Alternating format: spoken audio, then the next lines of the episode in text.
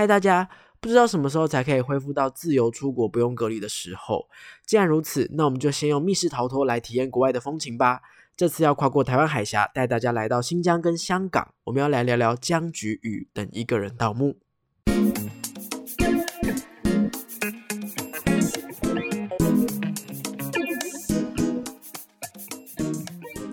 嗨，各位大家好，欢迎回到逃脱记录点，我是主持人阿纪。这个节目将会一一介绍全台湾的密室逃脱主题，并且有身经百场以上的密室老手们分享他们的逃脱心得，还有最主观的密室排行榜跟密室新闻时事。所以新手老手一起来进入密室的逃脱大坑吧！今天是四月二十五号，应该有不少人刚结束失踪报道的体验，应该觉得蛮兴奋的哈。我看到讨论讨论区有很多人在交换那个。结束最后的那张报纸，有的人有开，有的人没有开，哪一些报道这样子。然后 NPC 的内容感觉上也比体验场丰富很多诶。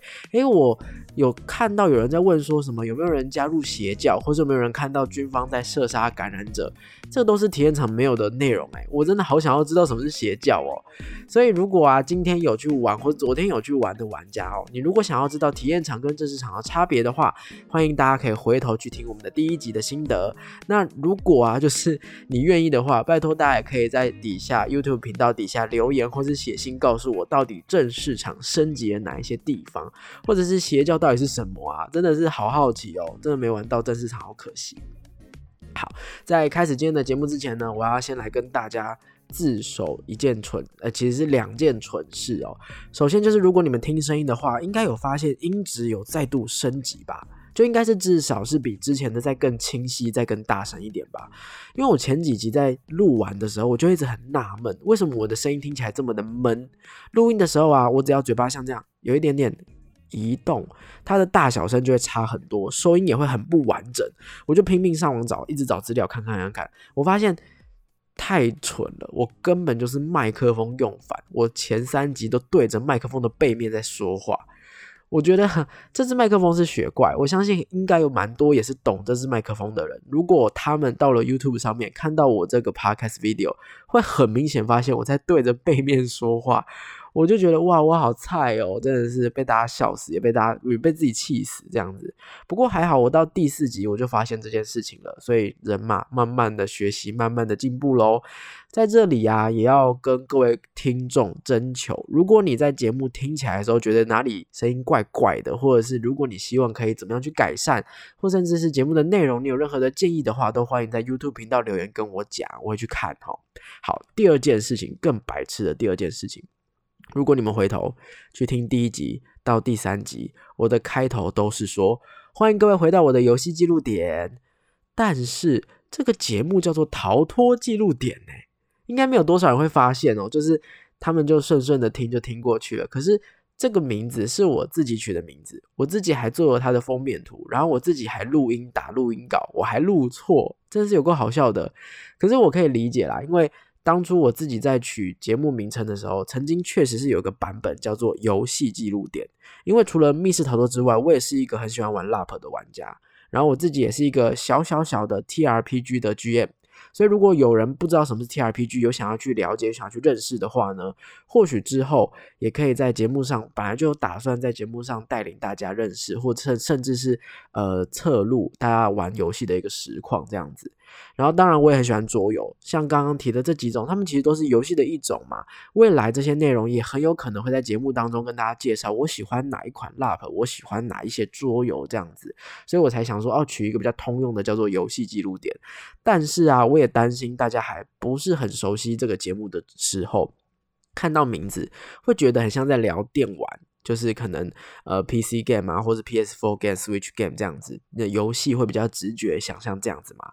而且啊，我最在行的这些游戏类别，其实还是密室逃脱，所以我就想要就干脆还是叫逃脱记录点啦。对，可能我接下来录音啊，还会有点不习惯，可能不想讲到游戏记录点，所以大家如果有发现的话，你就纠正我哈。逃脱记录点，逃脱记录点才是证明哈。OK，好。总而言之呢，目前这个节目当中呢，会已经规划了不少密室逃脱相关的内容。如果我的拖延症没有发作的话，大概会是每周日固定更新一集 podcast，所以希望大家周日晚上可以准时收听，或者是周一上班的时候，你们在搭车通勤的途中就可以听听看这个节目了。听完之后，如果对于我在介绍的某一些密室逃脱觉得很感兴趣的话，你就可以立刻预约周末的场次，有没有很贴心？帮大家都想好了，就周一先准备下个礼拜要玩的东西是什么，这样子。好，那么马上我们就要带领大家来到本集的重点喽。本集呢要来分享我玩其他恐怖密室主题的心得。那我本来做这个企划的想法很简单啦，就是我只要打开逃脱吧的网站，然后就直接选恐怖惊悚类，在里面随便挑几款我有玩过的主题来进行分享就好了。好，逃脱吧是什么？应该有些人会不知道。逃脱吧呢是一个很用心的密室逃脱的搜索引擎、搜索网站。如果啊，你就直接找到逃脱吧。对于哪一些游戏，然后它的分类或甚至呃有没有玩家有评论，都可以直接上去上面看看这样子。之后如果有机会的话，我会整理一些我自己觉得好用的密室逃脱相关的 App 或是网站，或是有一些其实写心得也写的非常厉害，然后很用心的部落格，会在大家跟大家分享这样子。好，那我在做这些功课的时候啊，我很惊讶的发现，哎，每一款密室逃脱主题、恐怖的主题都会刚好发生在不太一样的国家背景。对，有的发生在可能西方，那他的恐怖的风格跟他讲故事的手法就会不太一样。东方那可能就会比较贴近我们所熟知的几个习俗的概念这样子，所以他带领给大家的恐怖氛围非常的不一样。那我就刚好用这样的机会带领大家，然后受疫情所苦，那你们就可以借由玩这几款密室逃脱，去到那几个当地这样子啊。不过就是恐怖的啦，哈，对，OK。那么当然今天的心得呢，会提供我个人的综合分数，五到七分的话，代表我体验起来觉得还不错，中规中矩。八分以上呢，就是大力推荐，我玩的很开心，大家拜托去玩这样的概念。好，除此之外呢，也会提供恐怖度。那恐怖度呢，因人而异啦。哈，我觉得我应该算是偏大胆的玩家，就是不知道是就是可能游戏玩多了也有关系啦。我没有那么的害怕恐怖这件事情。对，所以呢，呃，我的恐怖指数分数呢，就给大家只是做个参考哈，因为所有的体验。包含像前几集有跟大家聊过的哦，可能因人而异哦，那甚至因小天使而因因场次而异这样子，所以我的体验心得都是基于我那一场的体验为主。如果我的心得跟你的不一样，比方说我觉得还好，你觉得恐怖到爆，那你就多多担待哈，听听就好了，这样作为参考就好了。好，那除此之外呢，所有的心得我都会防雷，所以有可能爆雷的地方呢会。统一留到节目的最后尾声才会说，所以如果你是想要玩惊悚恐怖类的密室逃脱，但是你不知道怎么挑选的话，可以放心的收听这一集的节目，作为你下一款主题挑选的参考哦。好，我觉得好像有点太亮了，我想要关灯讲这一集，这一集应该要有点 feel 才对哈。来，我来关一下灯。哦，哇，看起来很有 feel 哎，好。决定了，这样关灯讲比较有感觉哈。好，那么。第一款要带大家去哪里呢？第一款要带大家的到香港哈。那如果要聊到香港类型的恐怖主题的话呢，当然大家可能有人都想到了是桃园中立 A 五工作室的僵局，这个僵是僵尸的僵哦哈。OK，好，那么这款主题发生在香港的九龙城寨。游戏的一开始呢，每一位玩家都会抽取一张角色卡，这个角色卡里面会详细交代你的身份，你为什么来到这个地方，然后比方说你可可能是一个维修工，你可能是一个老师，你可能是谁谁谁，那只有你才知道的一些技能，或是只有你才记得的一些回忆。所以其实每一个玩家都是扮演你只是来到这个城寨办事的人，但是莫名其妙卷入了一个诡异的案件哦。到底发生了什么事情呢？好，这一切都要从九龙公寓包租婆梅姨的这个命案开始。好，这一起命案呢，经过调查之后发现，凶手最有可能的是她的丈夫包租公江东。居民们都知道他们的关系并不和睦哦，将家庭的争吵是他们每天的日常。但是包租公在梅姨事件发生之后，离奇的失踪了。跟着失踪的还有他们的儿子，还有书报摊的老板，还有城里面最有名的算命师，甚至连来这边调查的警察也失踪了。所以失踪的人越来越多，还有居民声称在夜里看到了僵尸的出现，所以居民纷纷都逃离城寨，使得繁荣的九龙城寨一夕之间变成空无一人的空城。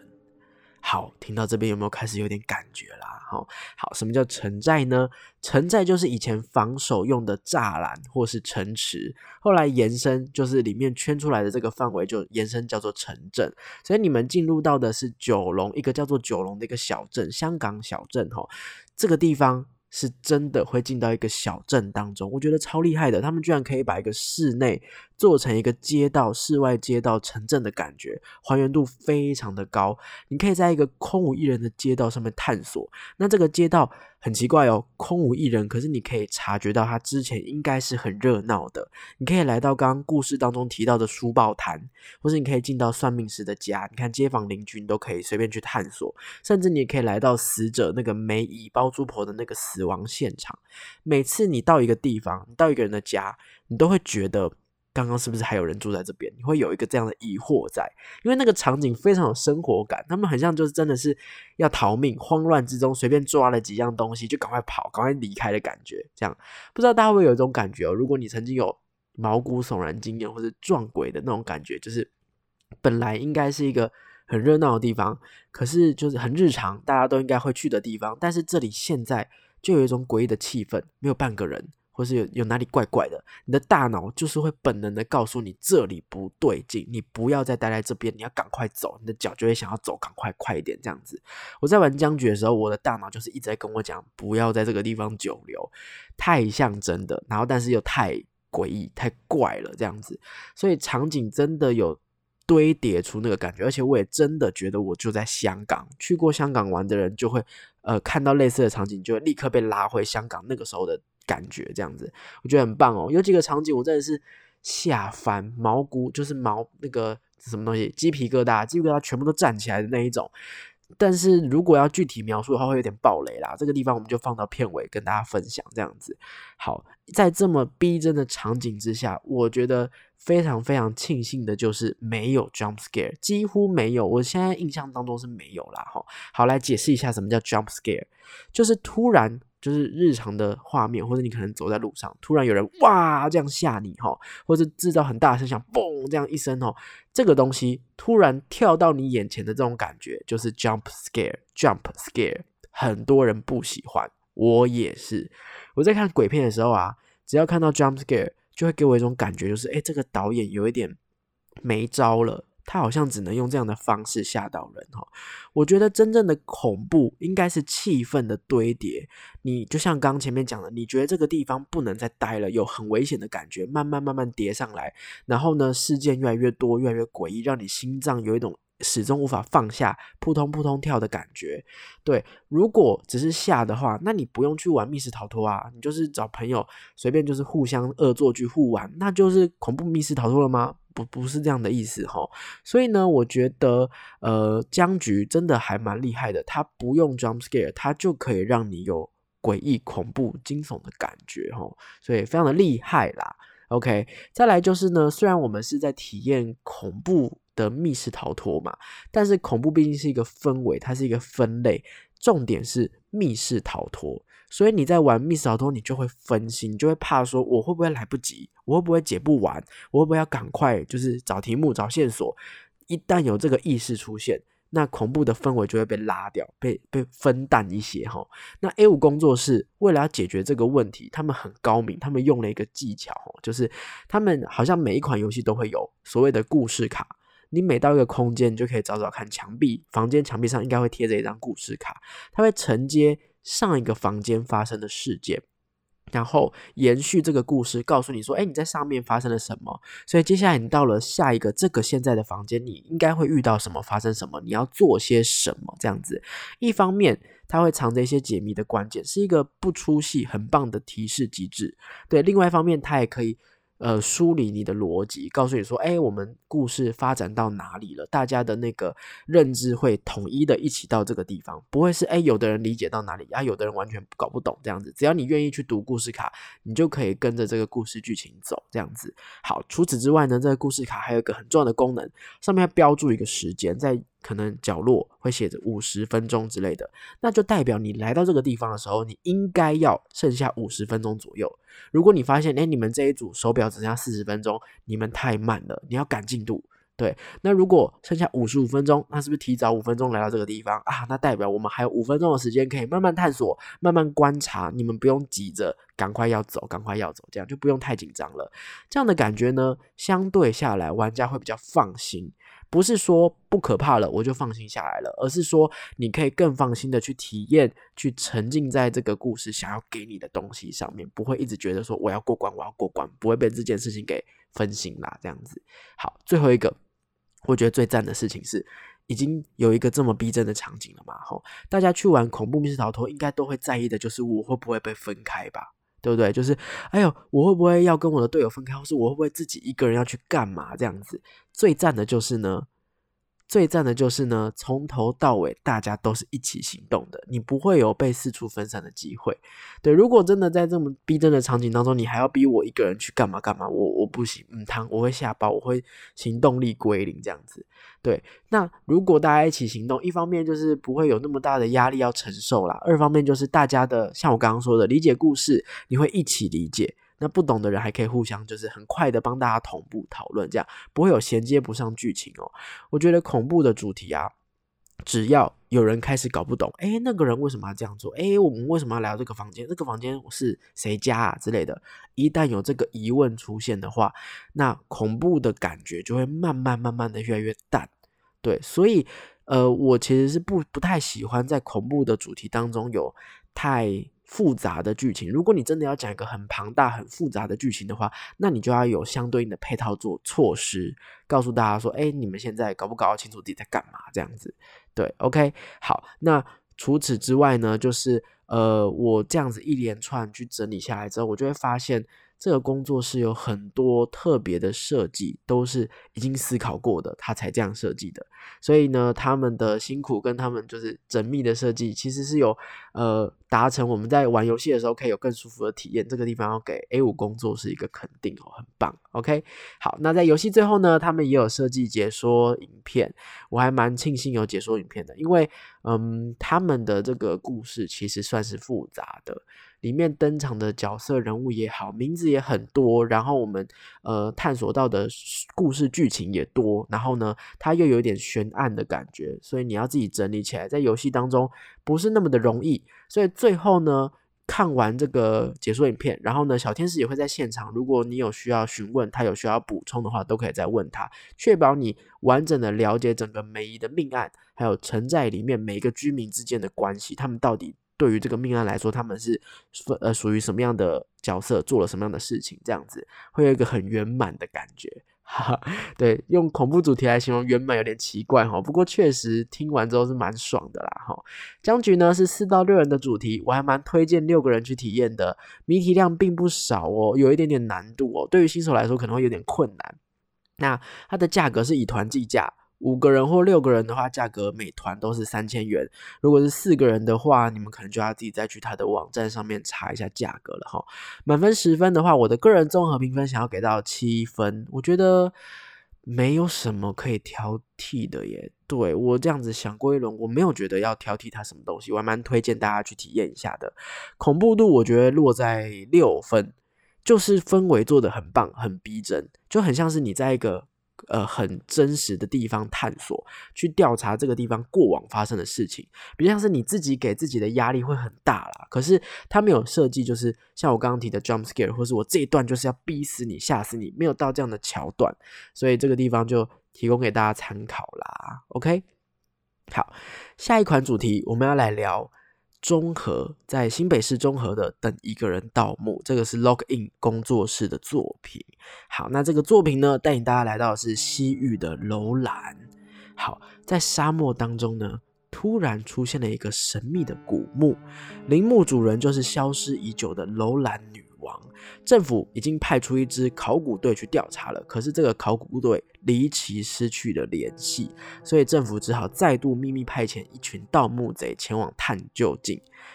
前往一探究竟，对，到底会在里面发生什么呢？对，所以我们在里面扮演的呢，就是盗墓贼啦。好，好，楼兰，大家可能会有一些人有点呃陌生哦。什么叫楼兰呢？我去查了维基百科，他说楼兰国就是西域古国的名称。现在的地址来换算的话，大概就是在新疆的那个呃罗布泊西北岸。对，那它这个遗迹是在一千九百年的时候，西元一千九百年的时候，由瑞典的探险家发现楼兰古城的遗迹。对，所以如果它位于是一个非常遥远的新疆的话，我们要怎么抵达呢？哈，所以一开始啊，它还有一个桥段是要带领你抵达到那个新疆的沙漠。这个交通方式，我觉得用这样开场非常的亮眼哦。大家如果去玩的话，可以期待一下这个开场，哇，拉高了这个期待度，这样子我觉得很棒。这个地方就不爆雷哈。好，那接下来呢，我们抵达沙漠之后呢，会跟着小队长进到古墓当中哦。古墓当中的空间并不是非常大，但是错综复杂，会会有一种迷路在里面迷失的感觉。在设计上面呢，Logo In 工作室动了一点小手脚，会让你。有鬼打墙的感觉，这样子，对。那谜题呢，也都偏向操作类，不会太难。跟上一个僵局来比的话，它应该算是简单的，很直觉的考古题，应该都不是大家很少见的题目类型，这样子。除此之外呢，你除了呃解题之外，呃，刚刚说偏向操作嘛，所以呢，你也需要爬上爬下各个机关呢，它有点像是就是在守护这个女王的尸体，我觉得非常适合在陵墓当中出现，而且你去操作、你去破解他们的时候，真的有你在当盗墓贼的感觉吼。好，当然这边要提醒大家，因为你是去古墓嘛。任何的突发状况，在盗墓的时候，当然有可能会突发状况啊，对不对？更不要提楼兰这个东西，楼兰女王本身在历史上就是带有灵异奇幻色彩的一个故事，所以呢，这个游戏是有真人 NPC 的哦，对，是有真人的。但是你可以放心啦，就是我们的带队的小队长哦，小队长就是由小天使扮演的，他会保护你们，他会协助我们躲到安全的地方，所以我们是不会跟。敌人正面冲突的这点很友善，对，这点是很友善的。哈，我自己玩完最深刻的这个感觉，对于这个主题最深刻的感觉是故事剧情。Log In 啊，它是在历史的事件上面自己脑补了一段很凄美的故事，而且就是你玩完游戏之后，你会很明确的知道哦，什么叫等一个人盗墓？有没有人玩这个游戏的时候，在玩之前觉得这个名字怪怪的？对，但你玩完之后，你就会知道这个等一个人他在等谁？那盗墓又是想要去干嘛？这样子，对，所以这个主题啊，呃，加了这个故事色彩之后啊，它不就不只是盗墓。找宝藏这样的概念而已了，它有一点凄美，就比较有层次一点点这样子。我个人的综合分数呢，想要给六分。它是一款很丰富、完整度也很高的主题。但是有一点可惜，它的呃分数没有到再更高，是因为它很多设计会让我有其他密室的影子。我在玩的时候啊，就会去想到哦，这跟那个那个有点像，这跟哪个哪个有点像这样子。对，因为其他也很优秀的恐怖密室也有用到类似的概念，所以我玩的时候就会一直联想到，就会有点可惜啦，就有点出戏。但是啊，我这边想要呃。避免去说这件事情，就是我不想要说他就是学谁谁谁的，我不想要这样讲，因为我觉得就跟作曲的时候的和弦一样，和弦就是那几种，对不对？营造恐怖的方式，也就是大致上大家都想到那几种，所以你感受起来、玩起来、听起来会很像，也是很合理的，就是先入为主啦。你先体验到了别的，那你来到。你先体验到了 A，你来玩 B，你就觉得是 A 很像 B，B 很像 A 这样子，就只是你这个人先体验到什么而已，这样子。对，当然我还是最最最希望工作室可以呈现出我们从来没看过、从来没体验过的更创新、更酷的点子跟玩法，但难度也很高啦。所以呢，我并不会想要站在一个批判的角度。对，就是如果你今天使用的是老把戏，如何应用在自己的作品上去说好自己这个作品的故事，就是更重要的事情了。那因为他想要呈现在古墓当中迷路的感觉，那我在玩的时候确实有迷路的感觉嘛。那么你使用这样的手法就是过关的，就是很棒的。对，恐怖度呢，大家可以大大的放心，我只我只给到三分。呃，基本上你在里面呢，呃，你体验到的就是盗墓感哦，那探险感。就算是有 NPC，你也可以放放心啦，因为你真的会被带到一个很安全的地方啦。甚至我觉得这个安全到有点太可惜了。如果是希望，呃，如果可以的话，我倒是希望可以有一点点在正面对决一点这样子。对，因为呃，整个游戏当中唯一跟恐怖惊悚比较沾得上边的就是那一个桥段，那又太安全的话，呃，会有一点点觉得，哎，你都已经请 NPC 了，可是你没有做到那个份上，觉得就有点可惜这样子。好，所以呢，这款主题呢，它的定位我会比较想要推荐给真的是新手的玩家哈。它的题目也好，难度也不高，然后操作上也可以让你明确的了解到机关这个这个东西，机关这件事情的意思是什么。对，然后当然就是 NPC 啊，或者是它的故事等等的，每一个对于新手来说都是很好入手、很好品尝的一个主题，这样子。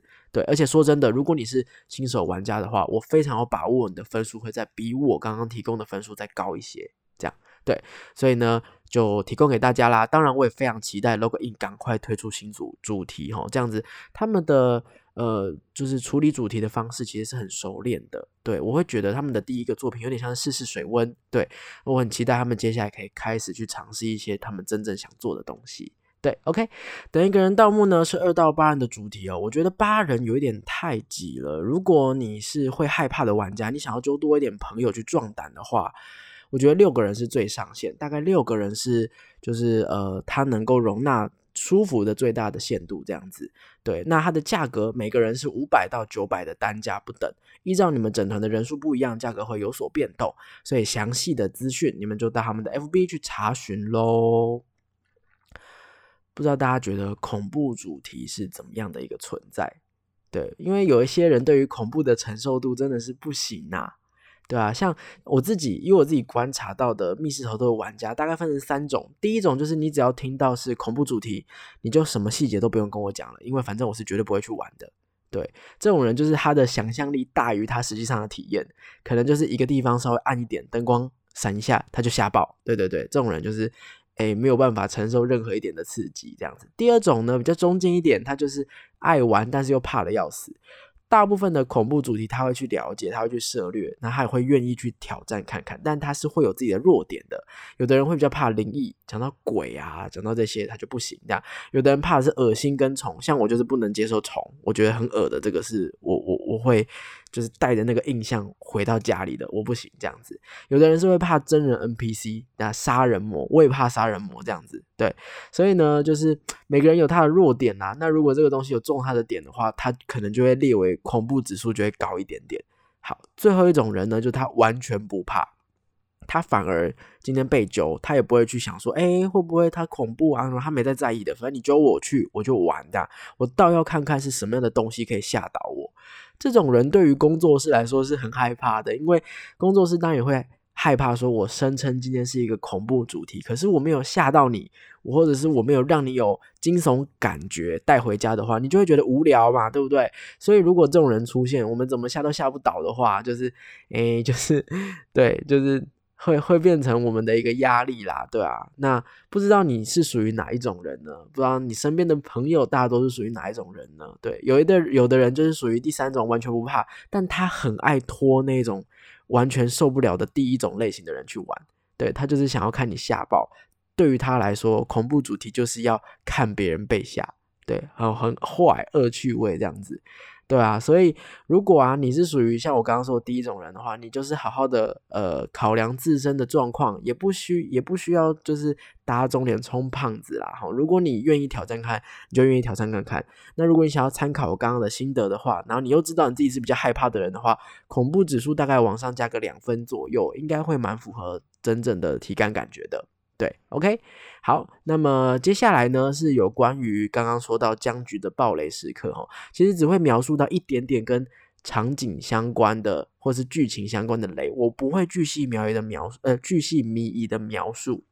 如果呃没玩过的人听的话，可能会减少一点惊喜度啦。但不过我也知道有一些人就是我想要把全部的体验都留到当下。对，那如果啊，你是想要更具体的了解这个密室在我心中的优缺点的话，你就可以继续听下去。那如果呢，你是想要逃走不想被暴雷的话呢，记得先订阅我的 Podcast 节目《逃脱记录点》。逃脱记录点要记得这个名字，不要再讲错了。好，你也可以在 YouTube 上面搜寻“逃脱记录点”，观看我的侧录影片，在下面的留言区跟我们互动，跟我们留言哈。那么不想暴雷的人，五秒内赶快逃跑吧！五、四、三。二一，好，僵局哦呃，我真的是一而再再而三的喜欢他们的场景到爆哈，因为呢，我有去过香港嘛，我去过香港，然后我再进到他们的游戏之后呢，我真的是立刻被拉回我当初在香港的感觉。香港有一些地方不是很热门，大概八九点就已经很多店家都关了，这样子很恐怖，而且偶尔会有两三个。可能是那边他可能也没想对你怎么样，他就是经过，但是他看起来就会让你有一种怕怕。可能港片看多了也有差吧，古惑仔的感觉这样子。其中啊有两个场景是我毛到最极点的，有一个是路边居然给我弄一个小神龛。小小矮矮的，然后呢，他要故意让你去插香，诶，我吓爆，我哪知道我在拜什么啊？我阿妈家那个神龛的红灯呢？如果你大家应该都有吧，就是还愿阿妈家模拟器的那个感觉，那个如果任何灯都不开，然后只有红龛的那个神神龛的那个红灯这样映出来。很诡异，那个光照在那个桌上的神像的脸上，你明明知道那个佛是慈祥的，是保护你的，但你就会忍不住，就会觉得有点怪怪怕怕的。更别提那个僵局在里面是一个不知道是谁的神主牌立在那个地方，你要拜那个神主牌耶！我我真的是不行哎，而且他其实不会发生任何事哦，他就只是要你插香上去而已，就只是一个动作，我还是吓爆，我真的不行哦。这是第一个，我真的是。毛骨悚然到极点的。第二个，我记得那个地方是我们后来会爬到一个阁楼，从阁楼的破洞往下看，就是会看到楼下房间的样子，从天花板往下看的概念。然后我那时候从破洞往下看，底下是一个大木桶，然后里面有一堆黑黑像血的东西，乱七八糟贴一堆符咒，贴在一具僵尸，有一具僵尸泡在那个木桶里面。好，远远的看呢，其实只是有点震撼而已哈，但是。从此之后，你就会一直有个压力。好，什么意思呢？因为你会知道，我等一下有可能下一间房间就是要去那里，所以你开每一扇门，你的压力都很大。好，玩到最后啊，其实你并不会去到那个地方。我在猜啦，可能是工作室在制作这个场景的时候有血啊，有符咒啊，有尸体，很难清理，怕玩家会不小心弄脏或是搞破坏，不好修复等等的。对于这件事情呢，我一方面觉得很庆幸，一方面又觉得很可惜。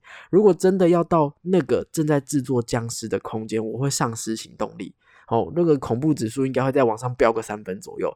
但他们如果为了营造气氛啊，真的做出一个空间，只是为了让你瞥一眼的话，这件事情的压力或这件事情的恐怖氛围还是有达成的，但蛮奢侈的，就是居然敢大手笔的做一个。玩家不会去体验到，就只是看一眼的空间，我觉得也是蛮怎么讲，蛮大胆、蛮狠下心的一个设计啦。好，OK，好。除此之外呢，我们一开始抽取的角色，感觉上很像只是为了要解谜，就是我像我刚刚说的，哎，维修工，你可能只是来修电梯、打酱油，不小心卷入事件，那你可能就有一题是要玩维修啊，这个这件事情这样，不是。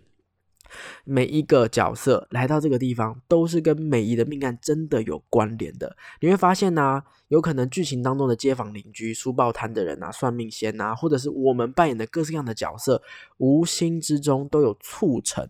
或是参与，或甚至目睹了梅姨命案的一小部分、一小部分，所以东凑西凑起来，你就知道梅姨这件事情、这个命案的完整始末，配着那个解说影片，一口气串起来的感觉，就是有够爽的。如果你是喜欢，呃，那个推理剧、悬疑推理剧的人，我觉得去玩这个游戏也会蛮蛮过瘾的哦。对，也会蛮喜欢的。对，所以呢，就推荐给这款游戏，我会推荐给中手玩家，它不太适合我全新手的去玩，可能会太有难度。对，就推荐给中手玩家去尝试啦。好，以上呢是这一集等一个人盗墓还有僵局两款主题的介绍。这一次主题呢，我们都还停留在亚洲，所以下一次呢就会带领大家往西方走喽。